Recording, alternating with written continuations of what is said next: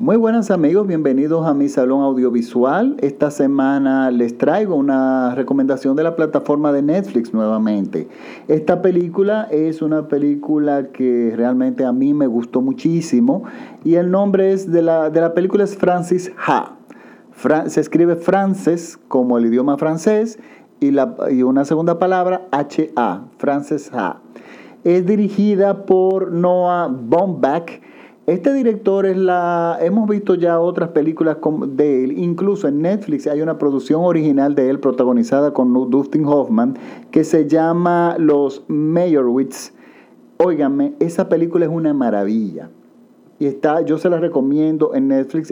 voy a tratar de encontrar el podcast que hice para el programa radial Sintonía Joven que participo los sábados y, para, para, para, colgarlo en mi, en mi, en mi fanpage en Facebook para que lo puedan escuchar, porque realmente es una película maravillosa. Y esta película es igualmente buena. Ahora, ¿qué pasa? Yo tengo que definir de, para qué público va dirigido. La película sale como una comedia, pero no es un típico una típica comedia que usted va a ir a reírse. Yo la definiría más bien como una comedia dramática, si, si, podemos encontrar un nombre para definirla. Y yo, y si usted, por ejemplo, es una persona que le gusta el cine de Woody Allen, usted le va a gustar muchísimo esta película. ¿Por qué? Porque esta película tiene mucha influencia de Woody Allen sin ser plagio, pero tiene muchas, trata muchas cosas que Woody Allen trata normalmente en sus películas. Y también es una película que tiene mucha influencia del cine francés de los dramáticos de los años 60 y 70, específicamente películas del francés ya desaparecido François Truffaut. De hecho, un detalle que me encantó muchísimo, que por lo general pasa desapercibido, es que la música de la película no es original, es una música instrumental, pero la música está compuesta por Georges Delerue. Georges Delerue fue el gran, uno de los grandes compositores franceses para el, del cine y que compuso la mayoría de la música de la película de François Truffaut. Y resulta que esa música que él utilizó para las películas de, que, que, él compuso para las películas de François Truffaut, este, el director de Francis Ha, esta película, las utiliza para musicalizar su película. Por lo tanto, es una especie de homenaje que él está haciendo a el propio Georges Delerue, a François Truffaut y al propio Woody Allen, que siempre le encantó, siempre le gustó mucho el cine francés. Por lo tanto, ese es el público que va para esta película. Si usted no le gusta ese tipo de cine, no vea esta película porque realmente no la va a apreciar. Estas son películas que tienen muchos diálogos, muchas situaciones cómicas, muchas situaciones eh, donde, hay, donde hay muchas personas hablando, dialogando y hay mucha profundidad en los diálogos y en las situaciones. Y, y si ese no es el tipo de cine que a usted le gusta, pues bueno, tiene su derecho de ver otro tipo de cosas. Ahora, si le gusta el cine, el cine serio, el cine de autor, este es. Y definitivamente este director es un autor. Un autor en el cine, eh, voy a definir un poco lo, que es. Eh, en cine se entiende como autor, como un director que sin repetirse toca de alguna forma un tema obsesivo, o sea, algo que siempre él habla de, eso en todas sus películas, ya, no ya sea directamente o por medio de personajes secundarios. En el, le puedo poner un ejemplo, el director español Luis Buñuel, en todas sus películas había una mujer muy joven que se enamoraba de un hombre muy viejo.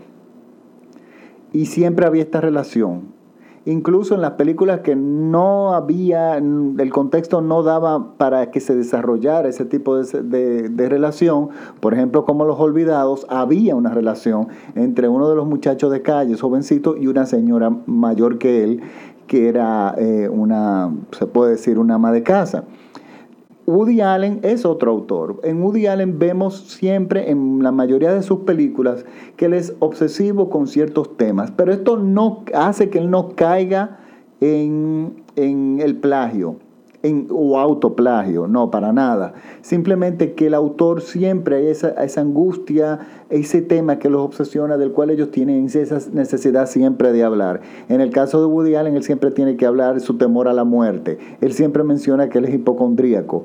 Eh, él siempre menciona que, bueno, él es una persona que siempre tiene ese gran conflicto con, las mujeres, eh, que... Eh, que se enamora apasionadamente y luego, bueno, aparece otra y la deja. Bueno, todo ese tipo de cosas que definen ese tipo de, definen el cine de autor. Entonces este director va por esta línea, porque la película Los Meyerowitz tiene mucho que ver no en la película, sino cómo él trata a los personajes y las preocupaciones de los personajes. El argumento de esta película es un argumento sencillo pero extremadamente interesante. Es una chica ya con 27 años en Nueva York que tiene una roommate y ella es aprendiz de danza contemporánea. Y eso es lo que ella quiere hacer. Ella quiere ser en la vida una bailarina contemporánea. Pero al mismo tiempo es una muchacha que para, una chica que para tener 27 años es muy inmadura, muy inmadura. Pero ella es, tampoco es poco ambiciosa y ella tiene una vida bastante completa con su roommate, que es una chica que hace muy buena química, que son mejores amigas, y ella lleva una vida que uno entiende, bueno, es una vida de una persona joven, ideal, con ciertas carencias, como están todos los jóvenes, pero ella está contenta. Y resulta que su mundo le cambia de un día, de un momento a otro, cuando la roommate dice ella, bueno, fulana, yo me voy, voy a irme a vivir con mi novio porque ya yo quiero hacer un cambio en mi vida, yo creo que es tiempo. Y resulta que, bueno, la chica hace eso, se va, y la otra se queda sola en el apartamento que por supuesto no puede pagar y entonces empieza un ciclo de, de, ella de estar una semana aquí en un apartamento de una amiga, dos semanas allá, pero al mismo tiempo ella enfrenta, se enfrenta a la realidad de que ella tiene que madurar y no lo ha hecho y, es ese, ese via crucis, o sea, ese camino hacia la madurez tortuoso que ella va a recorrer durante la película. Y lo hacen de una forma muy interesante y, jocosa. Y una de las cosas que más angustia al ser humano es el tema de, la, de, tu, de qué vas a vivir, de qué vas a trabajar, en qué vas a trabajar. Y ella tiene una gran pasión de ser eh, bailarina, pero Seamos realistas, con 27 años de edad, ya la mayoría o todas las bailarinas profesionales a los 27 años de edad tienen una carrera como bailarina y ella es todavía aprendiz. Por lo tanto, ahí no había un futuro y ella tenía que enfrentar eso, algo que ella no lo quería aceptar, y porque no tenía una opción. Y eso es aceptar un fracaso que ella no quería tener. Pero al mismo tiempo ella ve que ella está estancada y que sus amigos eh, que están alrededor de ella, que también muchos de ellos son sumamente inmaduros, ella ve, por lo menos desde el punto de vista de ella, que ellos van progresando en la vida, que van haciendo cambios en la vida y que van, ya están encaminados, tienen relaciones de pareja, eh, tienen, eh, están viajando, etcétera, y ella ve que nada de eso le está pasando a ella.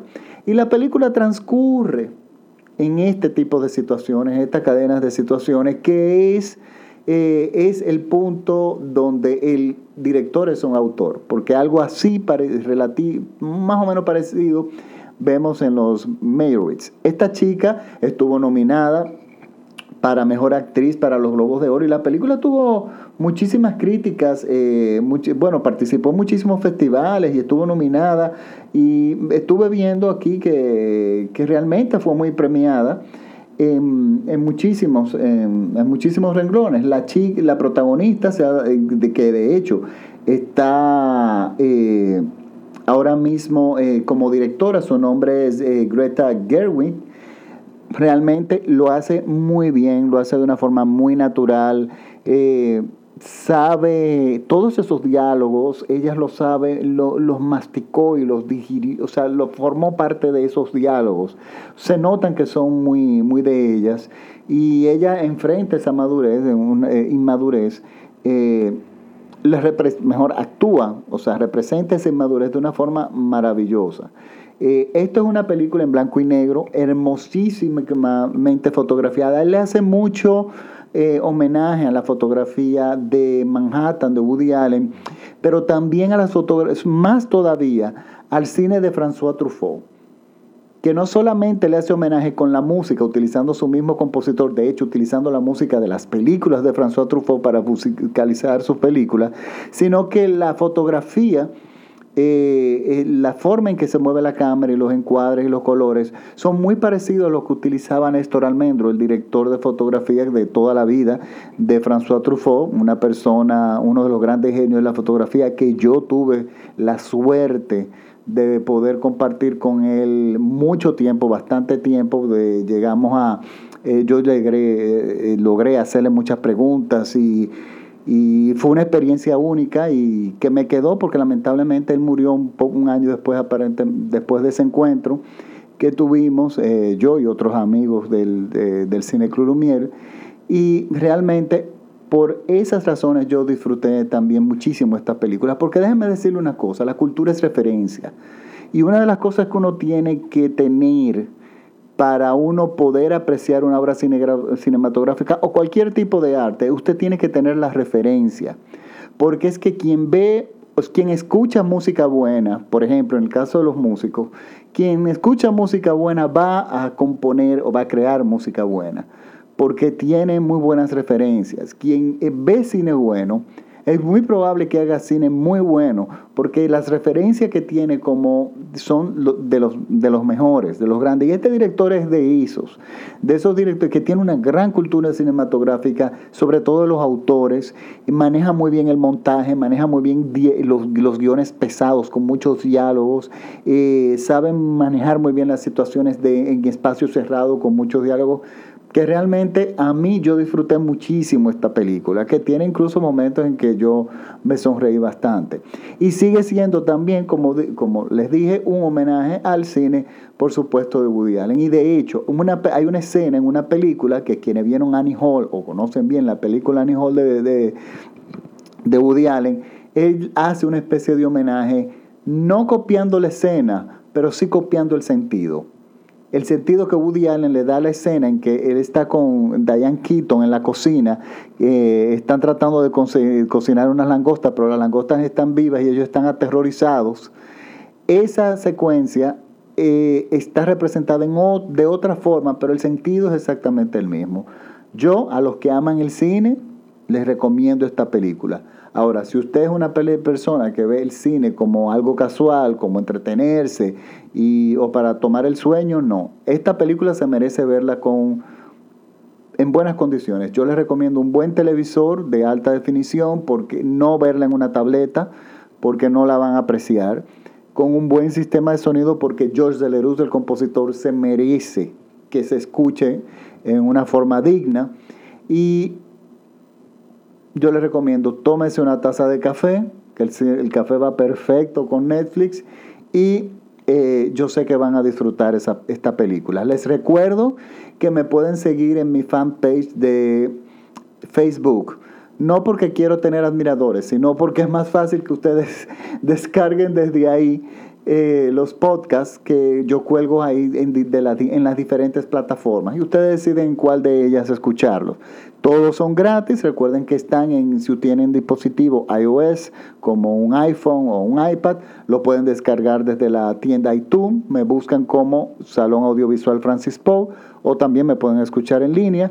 Si tienen TuneIn, me pueden escuchar en línea o en la aplicación buscándome igual Salón Audiovisual Francis Poe y en SoundCloud, igualmente, me siguen como en SoundCloud me pueden seguir, pueden entrar y, bueno, en todas pueden realmente, se pueden inscribir y tan pronto yo suba cada vez que subo un podcast nuevo, pues bueno, eh, se ponen, eh, les avisa y ustedes deciden eh, en qué momento desean escucharlo. Recuerden que yo solamente hago recomendaciones de películas de las plataformas digitales como Filming, eh, eh, Netflix y Amazon Video. No hago, me, escribieron recientemente que hiciera una, un comentario de una película que está en la cartelera en los cines en mi país, pero no, porque ¿qué pasa? Yo tengo seguidores en varios países, esto ha sido, no fue mi intención, pero esto ha pasado. Tengo seguidores en Chile, en Argentina, en Costa Rica, en Estados Unidos, y yo no, no puedo eh, eh, comentar una película que está en las salas de cine y que de repente no estén disponibles en las salas de cine en otros países. Y además no es la, no es la onda eh, por la cual yo quiero continuar. Yo prefiero hacerlo de esta forma que lo puedo manejar a mi tiempo como todos, que esa es la, gran, la, la, maravilla de Netflix, que vemos el cine cuando podemos y cuando tenemos el, tiempo. Bueno, me despido de ustedes y nada, eh, por favor síganme, vuelvo y les repito, Salón Audiovisual Francis Poe, ustedes entran en Facebook, me siguen y nada, nos vemos la próxima semana con otra recomendación de las en las plataformas digitales. Chao.